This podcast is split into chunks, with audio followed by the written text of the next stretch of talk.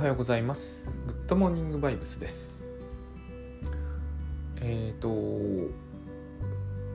本日もですね、えー、倉園慶三さんと、グッドバイブスなぶっちゃけ相談という、現在 YouTube でやってる番組の収録をするんですよ。で、えーこれですね、ぜひ2021年には、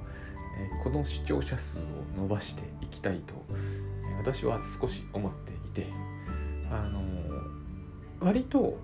えー全部が全部はここではとても無理ですがだいたい1回20分足らずの番組ですから、まあ、超えることもありますけど、えーそこで語られてそこで、えーとお伝えしていることがですねあの一番入り口としてあの私たちの生活密着感高いかなと思いますグッドバイブスとですね。っていうのはやっぱり、えー、とどっちかっていうとグッドバイブスについてレクチャーリングするというよりは、えー、といただいたご相談にお答えするのでやっぱりそこが全部になっているんで入り口のですね、えー必ずいただいた質問に答えると。で今度ですね多分今日収録する内容は年始の、えー年末年始スペシャルみたいな感じでやりますんでまあ年末かわかんないですけど 年始スペシャルみたいなのをやりますんでえっ、と多分ここで、えーお伝えする内容っていうのはかなり、えー、と入り口としては入入門っていうのかな入り口としてはいいんじゃないかと。ただあのグッドバイブスというのは、えー深くなってはいくけどあのなんていうのかな。どんどんこうフェーズアップステップアップしていくみたいなものでは全くないんですよ。最初は優しいけれどもどんどん難易度が上がって、えーよりグッドバイブス的に成長するみたいなそういう側面もなくはないと思うんですけど、えー割とどの段階であろうとも一気に行くっていうところがあります。あのこの辺も何て言うんだろうな。精神分析って似てるなと思うんですよね、えー今日は今日も相変わらずそういう話になる予定なんですけれども。まあとりあえず YouTube の方で、えー、とグッドバイブスなあの多分人生相談ってやってもぶっちゃけ相談ってやっても今どっちもヒットすると思うんでぶっちゃけ相談になってますけれどもあの見ていただいたらいいなと思います。でえっ、と精神分析の話ではないんだけど私が最近今日は特に多分そういう話になりますが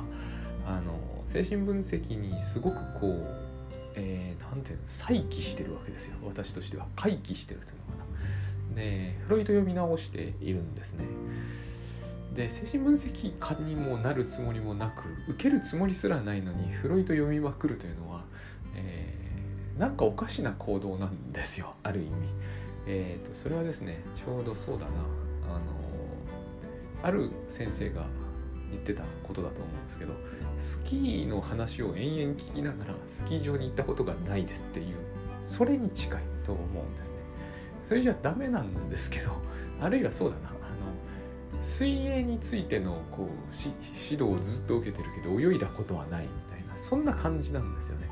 で私は精神分析ってやってみたいとは思うんですけど特に受けてみたいと思うんですけど、えーとお金がない。あれは高いんですよね。結構ちゃんと受けるとなると。結構お金がいるああいうお金はちょっと今の私にはどう考えても捻出できないので、えーまあ、ここはグッドバイブス。グッドバイブスはもう受けていると言ってもいい状況にありますので。グッドバイブスでえー精神分析を経験するみたいな。どうしてもそれはですね同じにはならないんですよ。例えて言うならばどっちがどっちってことはありませんが、えー海水浴と、えープールぐらいの違いは明らかにあるんですよ。どうしてもそれはそうなるんですね。同じものにはならない。どっちから見ても同じものではないんで。ただすごく接近してるとこものもケースもあるっていうかすごく接近している概念もあるんですよね。で私の中で一番精神分析とグッドバイブスが近いかな。じゃなじゃなければもうマインドフルネスみたいな感じになります。で精神分析って多くの人は、えーそうは思っていらっしゃらないんですけどあれは心理学とは違うものなんですね。心理学で絶対出てきますけれどもフロイトは、でも心理学とは違うものなんですよ。例えばこれをそれを言うならば哲学には絶対フロイトは今出てくるはずなんですけど哲学と精神分析というのは私はすごい近いと思いますがやっぱり違うと思うんですよね。精神分析というのは、独立したものなんじゃないかと最近思います。グッドバイブスもそうですけどね。で、えー、ジャンルとして精神分析を宗教に含めるわけにもいかないしえー、だ多分ね心理学に含まれてると思うんですけど実は心理学ではないような気がします、えーと、分けた方がいい気がしますね、えアメリカで心理学を勉強してきて思ったし今はもうほぼ確実にそうだと思うんですけどやっぱりこれは精神分析っていうのは精神分析しないと決して分かるようにならない気がどうしてもするんですよね。心理学は何て言うんだろう、えー、大学に心理学ってあるんですよ。あるし不思議ではないんです。多分大学に精神分析学というのは一個もないんじゃないですかね。日本にはないと思いますね少なくとも。でフロイトについてえっ、ー、とあれですね、えー、エリプスコンプレックスとか。これも通称マザコンですからねこれ。マザコンプレックスとか聞いても分かったことには全くならないしそれを聞くだけなら聞かない方がいいんじゃないかというぐらい、えー、ずれてるところがあります。でもすごい大事だと私は思うんですよ、えー、私がマザコンだとかそういう話ではないんですよ。マザコンな目はありますけどね。でもそういう話ではないんですよこれはねきっと、えー、ライフハッカーにとっても私はすごく精神分析って、えー、あんなフロイト選手とか全部読むなんてとんでもないですけどあの損はないっていう感じがするんですよね。なぜならばライフハックやってる人はみんな長寿画にやられてるって私は今では思うんですよ。で長寿画にやられてるというのは病気ではないしカウンセリングを受けるまでもないんだけど、えー、すごい苦しいところが場面によっては出てくるんでこれを知ってると大変いいと思います。でグッドバイブス流に言うとそれはどういうことかというと正しさが手放せないってことなんですよ。正しさを手放しましょうっていうのも結構グッドバイブスでは基本の方ぐらいな感じで初めの方に出てくる話なんですよ。セミナーとか多分耳に1回はすることになると思うぐらい品質ワードなんですよね。正しさを手放す。で、えー、長寿画にやられるというのは正しさが手放せないということでえー、例えば HSP っていうのもライフハックと,、えーと、同じワードでは全くないですよ。ライフハックに必須のワードとして繊細すぎますとか人の機嫌顔色が気になりますというのは絶対に出てこなきゃいけないわけじゃないですけどかなり近接な感じがするんですよね近い感じがします。で HSP っていうのも私はもう今では長寿画にやられてますって感じがやっぱするんですよね。正しさが手放せずえー、正しいとされてることをしなければいけないような気がしますっていうように聞こえるんですよ。でこれどうしてもあの私のいろんなものを探っていった中ではですね、えーと、論論理行動療法とかそれでもいけると思うんですけど、えーと、まして行動科学とか、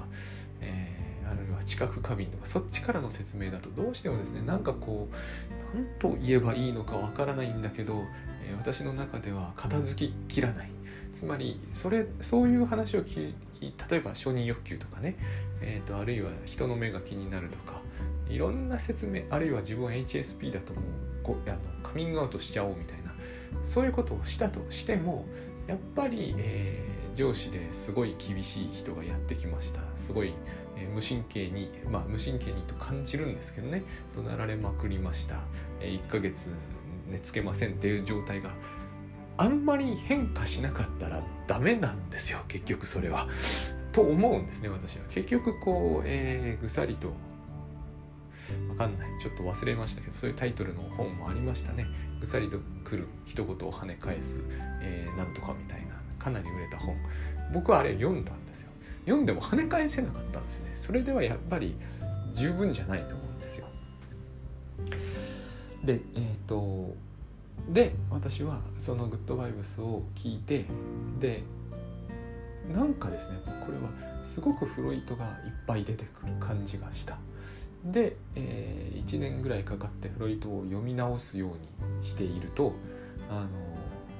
少なくとも自分は HSP ではなくなったんですよ。気にならなくなったって話ではないですよ。あのこの辺はですね河合駿さんが面白いことを言ってるんですよ。非常に面白いエピソードがあってあるセミナーで河合駿さんがですねあの先生のカウンセリングをずっと受けて私はものすごく変わりました。本当に変わりました。360度変わりましたって言ったんですって。で360度変わったということはつまり全く変わってないってことですよね、えー、だって360度自分がぐるっと回ったらつまり元のところを戻ってるわけですよねでも、えー、それは要するに、まあ、河合駿さんらしい大変、えー、面白いエピソードなんですけれども多分患者さん本当にそれを言ったんですよ自分で。まあ、私もあの奥あの奥の奥と言ってるつもりで裏の裏とか言っちゃってる時ありますからね裏の裏は表ですよね。あのつまり、えー、まあ勢いで出現してるとも言えるんですけれどもそういう言い間違いをすごいフロイトは大事にしますよね。その360度変わるということはですね、えー、でも全く変化してないということともちょっと違うという感じがあるんですよ。私もグッドバイブスで、えー、どこが何がどう変わったと言われるとそれに近いことしか言えないんですよ。360度変わりましたと。えー、それはつまり何も変わってないってことなんですけれども、えー、はためには多分精神分析でもよく言われるんですよ。はためには何の変化も起きたようには見えないっていう。でしかもそれであれですからね。あの精神分析というのはひょっとすると週5日1万円ずつ払って1年間みたいな。もうほぼ間違いなく宗教でボられてる感じ、えー、詐欺に遭ってる感じですよね。でも360度変わるわけですよ。そうするとためには、えーと、完全にこう年間で2300万払って360度変わってどうすんだって話なんですけどあのそれだけのことはあると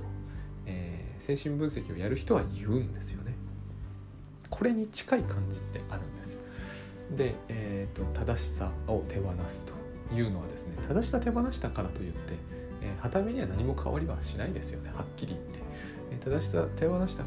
からといってですね、急にそうですねあの裸の大将みたいな行動をとるっていう人にはまずならない。そういう心配っていらないんですよ。であの私はその正しさを手放すということに非常にこう本当にそうしたいと思ったので本当にそうするために、えー、フロイトを読み直したわけです。そそれはですねなんかこうやっぱ直感のようなものなんですよね、フロイトがエディプスと言った時に言ってたことはきっとそういうことに違いないと思ったわけですよ。まあ仏教でも言いますよもちろん。ただ仏教で言う仏教でもそもそもアジャセコンプレックスって出てくる。あれは完全にエディプスコンプレックスなんですよ。全く同じような話なんで、えー、多分全く同じ話ですね。えっ、ー、とお父さんを殺す。王子様が出てくるエディプスもそういう話ですよね。その上お母さんとやっちゃう。あのですね、えー、本能ってよく言うじゃないですか。で本能じゃないわけですよね。あの多分動物というのは近親相関って全然普通にしてますよね。そうそのことに気づいてすらいない動物の方が多いと思います。鳥とかですね。魚とか。多分気づく余地はないと僕は思うんですよ。でえっ、ー、と人間だけは、えー、気づかないってことわけにはいかないですよねで昨日も言った通りえアクセルを踏むためにはブレーキが必要なんですが、えーと、そんなのは動物にとってはお構いなしだと思うんですよ。えー、例えばこれはですねその性的な話になるとすぐタブーってことも出てくるんだけど実は食だって全然タブーがあると思うんですよ。今のような時代には分かりにくいにしても、え、例えば、えーと、となんかですねごちそうがあってテーブルについていて私アメリカに行って、えーと、サンクスギビングつまり感謝祭の時に七面鳥ごちそうになったんですけどできないことってあるじゃないですかそこで、えー、例えばドーンと真ん中に盛られてるからって七面鳥一人で全部食べるとかってできないですよね。動物だったらそれできないってことは別にないじゃないですか。お腹いっぱいだから食べるのやめるっていうのはあると思うんだけどえ、ー、とそうではないのに食べないっていうのは何かあるわけですよねそこには。で一方で、全く食べないってことはできないんですよはっきり言って私七面鳥なんて食べたいと思わなかったんですよしかも、えーと、アメリカ人というのは面白いことにあんまり料理が上手な人はめったに本当にいなくって、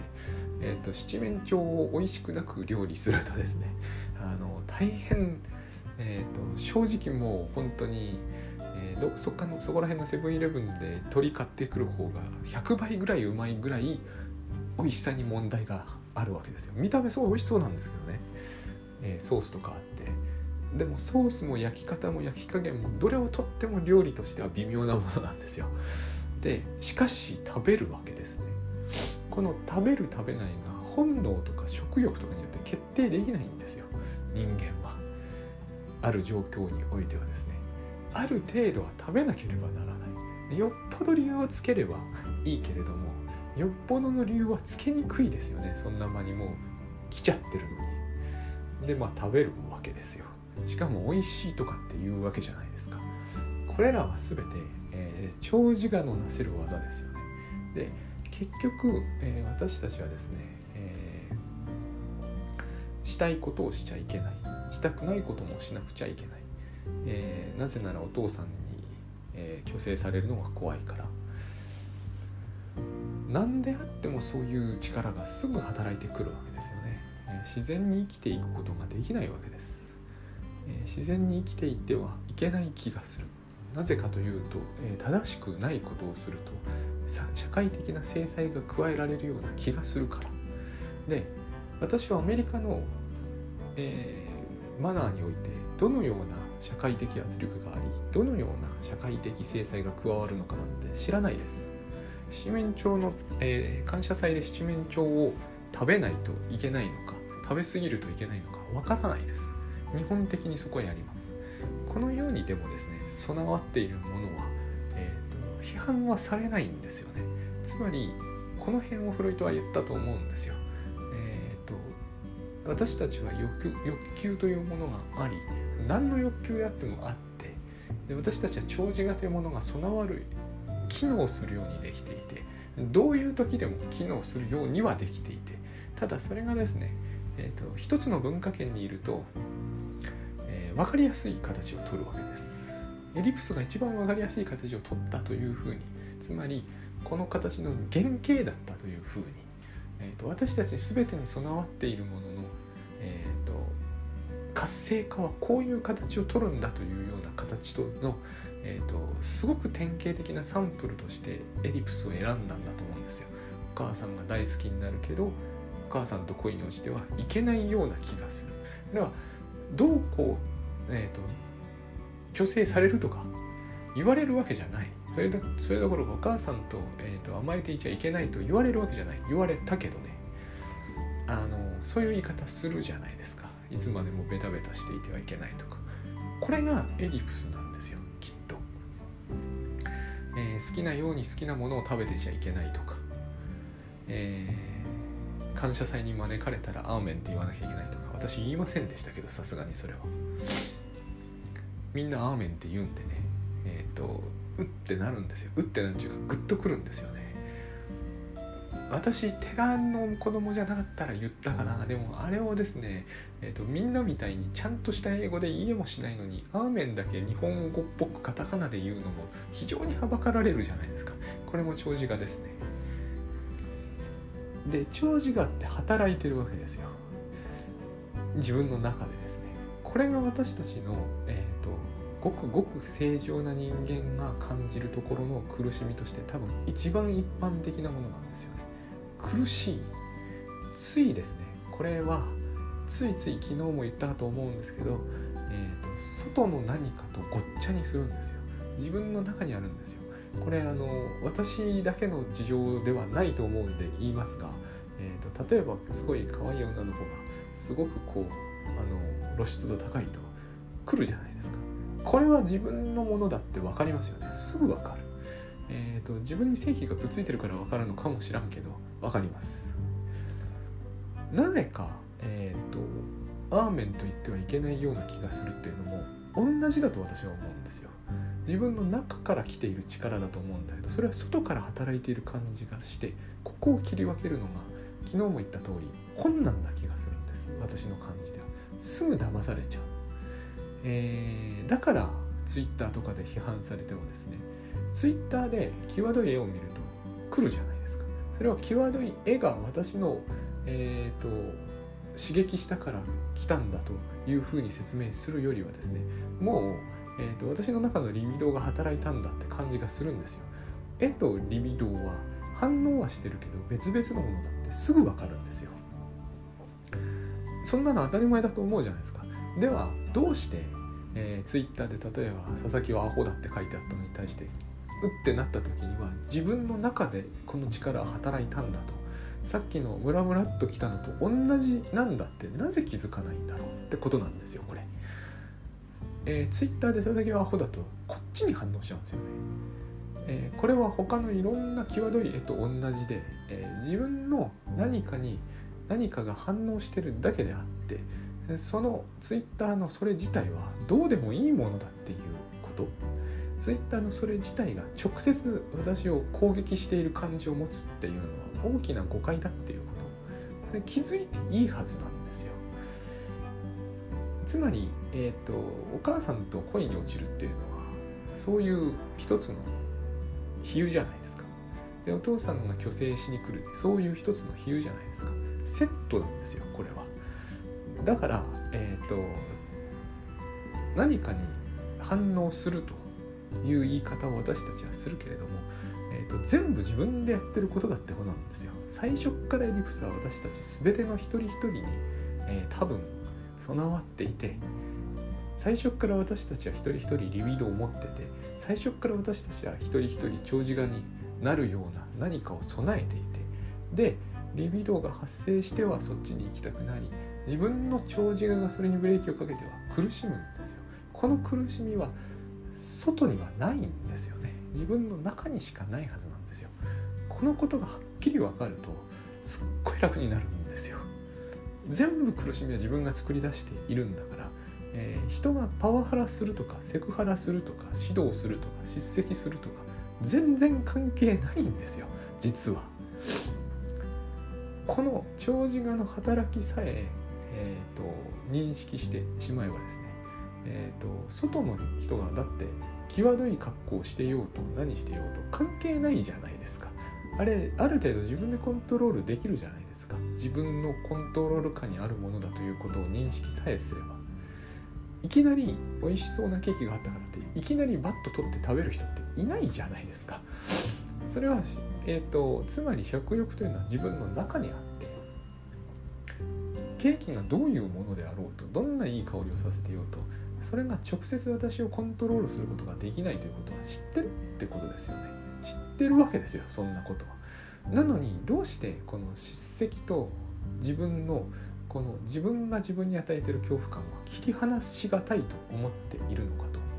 で実は切り離しがたくはないんですよ。私は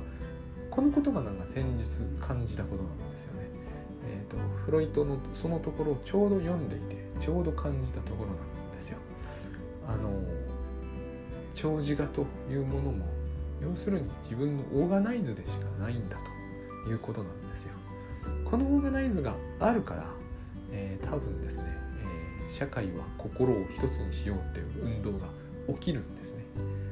このオーガナイズがですね全ての長寿画は、正しいものを正しいと思うっていう考え方がこれが多分全体主義的なものだし宗教的なものだしえーと、小さなところでとかよく昔の学校の先生が教室の中で一生懸命喋ってたあれなんだなっていうことが感じられるんですよ。面白いんですけれども全てのリビドを統一しましょうってはなぜ言わないですよね。えーと、これをみんな美味しいと思えよってあんまりそういうことを人は強調しない。やっぱり、えーと、全ての、えー、長寿画を一つにすることを心を一つにするって言いますよね。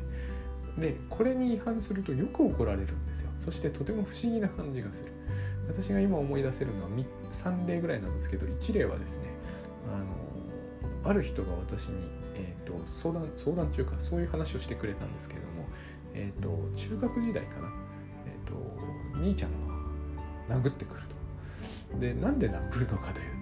えー、自分がくつろいでると殴ってくると、えーと、俺がこんなに大変なのになぜお前はそんな風に寝そべっているんだとこれに近いことを言う人っているじゃないですか。リビドが働く時私たちの中では長寿があの反応するんですよピクってなるんだと思うんですよ。えっ、ー、とくつろぐっていうのはまさにリビド的ですよね。自然な振る舞いなんですよリビドっていうのは欲求ですからベースくつろぐと。で社会的な理由があって、えーと、美女を全部自分のものにしようとしちゃいけないとか、えーと、ごちそうを全部自分のものにしようとしちゃいけないとかお金を全部自分の全部同じですねこここれをすると,、えーと、集団が困るから多分人間の場合は本能では、えー、とそういうものが停止しないのでどこまでも行っちゃうので分かんないですけどね。どこまでも行くかどうかなんて分かんないですけどどこまでも行きそうになるので、えー、と全ての人が長寿画を備えると。アクセルがぐーっといくとブレーキが働くようにできていてこのしかもブレーキが働いた時は正義っていう信号が灯るんですよきっと。だからだらーんとくつろいでいるということダラダラするとか自堕落な時間の使い方をするとかライフハックの人はみんなそういうのをすぐ言うじゃないですか。自然がいけないわけですよ。自然は悪だって言ったの誰だったっけ？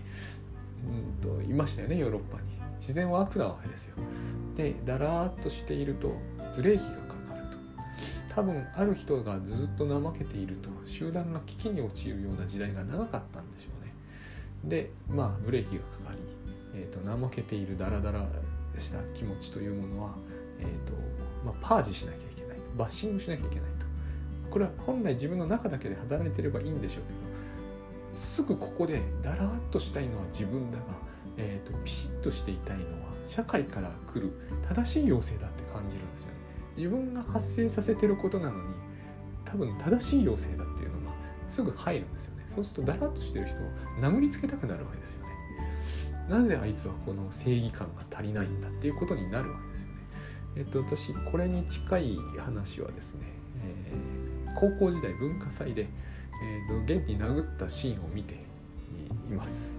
えーと、それはえっ、ー、となんだっけななんか文化祭の実行委員長みたいな人が、えーと、すぐ1年下の結構こわもての兄ちゃんいきなり殴ったんで結構僕はびっくりしたんですよ。でそれもだらっとしてたんですよ要するに。でみんなこんなに一生懸命やってんのになんだみたいな男子校だったんでねあの実に面倒くさい光景だとも思いましたけれどもあの種の時にいつも私は考えなんかねやっぱ記憶に残るんですよね。この自分の長自我が、えーと、過剰にアクティベートしてる時それを使って他人の行動に叱責を加えるっていうのはすごい何か不思議なものを感じるんですよ。別にだってその人がだらっとしてたからって他の人誰も困ってなかったんで。でこれさっきの、えーと、妹さんをいきなり殴るお兄ちゃんとそっくりだと私は思うんですよね。だから、えー、今感じて喋ってるんですけれどももう一つ思い出したのがあの小学校時代なんですけれどもえっ、ー、となんかねこれ飲んでいきなさいとか言ってすっごい暑い。遠足とか昔なんかやたらと暑い中やたらと歩かせてたじゃないですか。しかもなんか水筒の水飲むの禁止とか不可解なあの発令がされるんですよね、まあ、あれもリビドーと長寿化で説明完全につくと思う。だからあれエリプスなんですよ。そういう感じはしませんけれども。多分そうなんですよねでもやっぱりね。でやっぱりこう水みんな飲みたいわけですよね。自然の欲求として。リビドーが動くわけですよ。この場合の対象愛は水ですよね。でその時に横にたまたま通りがかっていたその家のその民家みたいなものの横を歩いていくから民家の人が「この飲んでいきなさい」とか言っていたんだけど私はふっとなんかこう感じたんですよね。なんかこれを飲むと怒られるんじゃないかみたいな。それ以前ですよね。ふっとこう恐怖感が。私長寿画にやっぱり敏感なんだと思うんですよね。これが HSP ってことの発端だと僕は思うんですよ。ふっとこうなんかこう暗い不吉なものを感じたから、えーと、飲むのやめたんですよ。そしたら案の定飲んでた子がみんなビンタされてたんですよ。これがつまり、えー、長寿我ってやつなんですよ、えー、みんな喉が渇いてるのにお前たちは自分だけ良ければいいのかみたいな話になるわけですよね。これリビドってのが満たされることは良くないことだっていう、えーと、しつけというんですかね。そういう正義感みたいなものというのはところどころで働きますよね。あの都度何かかなり理不尽な感じがするんでただこれが理不尽な感じがするのは現代がかなり物質的に恵まれてるっていうことでもあると思うんですね。やっぱり、えー、ほらあったじゃないですか。あったじゃないですか。ってあのあの薩摩藩が、えー、なんかこう治水工事とか命令されるんですよね。幕府にね。それでこうめちゃくちゃ貧乏になった時サトウキビを取った子供は貼り付けにされるみたいな。そういう話がありましたね。だからこれは、えーと、理不尽な感じはあるんだけれども、えー、必ずしも全く、えー、理不尽なわけではないんですよね。リソースが限られているっていうじあの実態があるので多分人間の長寿画というのはそういう意味で、えーと、動物のようにはならないわけですよ。社会全体で、えーとリソースを管理するって考え方が多分長寿画と正義ってものの関係に結びついてると思うんですよね。それが一番最初に現れるのが4歳児の性欲だっていうのが多分フロイトの指摘したところで私はこれは相当、えーと、すごい発見な感じがするわけです。でえっ、ー、とだからリビドーあるところには長寿がありなんですよきっと。でその長寿が、えー、自分から出てるとは思わないん。社会が言ってることだと。これ海外生活をすると少し分かってくるんですよ。そうじゃないんじゃないかと。なぜならば、えーと、日本にいるとどういう長寿がのどういう正義が正しいのかの信号がみんな大体分かってるからあれですけど海外行くとその信号が全然違ってるので要するにところ変われば正義はめちゃくちゃ変わるわけですよね。そもそもあの時代背景とかあの住む国々によって近親相関はどこまで許されるか議論って絶えないじゃないですか。交際いとことまたいとこみたいな話ですけどここまではいいここからはダメみたいなのが違うんですよ。微妙に。今の時代であっても。あのそれこそそれあれですよね。人口中絶的な問題ってなってくるともう地域によって全然違いますよね。そういうことってあるのでつまり、えー、長寿川あるわけ。です正義っていう感じ。つまりリビドを行き過ぎちゃダメだっていう感じっていうのはみんな持ってるんだけど、えーと、それがどんな姿をとってきてどんな禁止命令を出してくるのか。でそれを受け入れるのか。全然違うんで。ただその時に私たちは、えーと、自分の長寿がだと思わないんですよね。外から来ていると思っちゃう。それが多分一番自覚症状が薄くなるとビンタになるわけですけれどもえーと、この長寿がを守んないものは死罪みたいなそういうふうになっていくわけですけれどもそれは自分発だということの自覚が多分全然ない時に起こることなんだと思いますね。でここまで来ればですねつまりその自覚まで入ると、あのー、例えばですけども、えー、Twitter とかで少なくともこう読む分には全く来なくなる。全く来なくなるのはつまりそれで急ってなるとするじゃないですか。それははっきり言えば、えー、勃起してるのと同じですからね。つまり外と関係ないわけですよ。だって外のを見てずっと勃起してる人いないじゃないですか。どっかで下がるわけでしょ。それは自分である程度できますよね。同じように自分である程度できなきゃおかしいわけですよ。自分の中の心の中で起きていることなので禁止命令は。しかもその禁止命令に自分がこう苦しむということは必ず自分のどこかに、えー、関係するリミドがあるはずなんですよ、えー、もっと調子に乗っていたいとかそういうやつですね。でその自分のリビドがその自分のリビドがですねえ、ー、と何でもいいんですよ。ムラムラっとくるでも食べたくなるでも何でもいいんですけどそうなったらまずいのかっていうと概して全然まずくないわけですよね。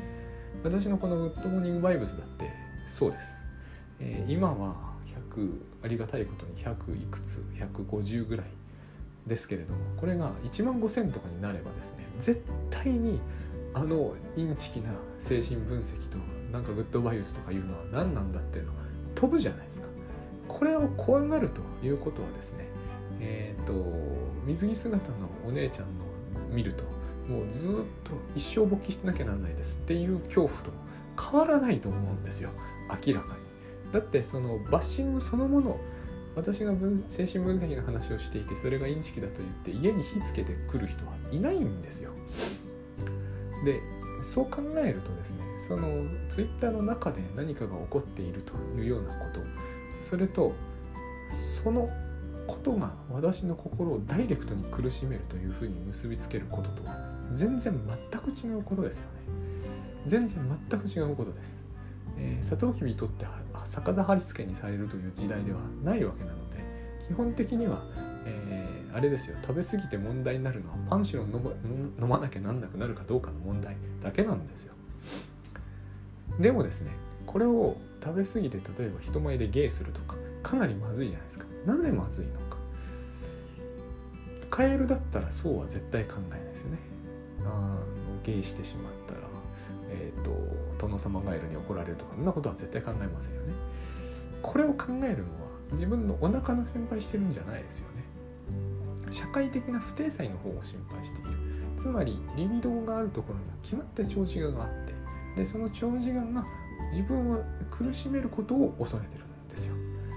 自分が自分を苦しめることを恐れているんですよ。これは恐れなくてもいい話じゃないですか。